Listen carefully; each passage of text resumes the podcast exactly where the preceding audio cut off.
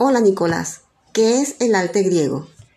Bueno, antes de empezar a decir sobre el arte griego, tenemos que saber que los precursores del arte griego fueron los minoicos y los micénicos. Ambas culturas construyeron palacios. ¿Qué hicieron los minoicos?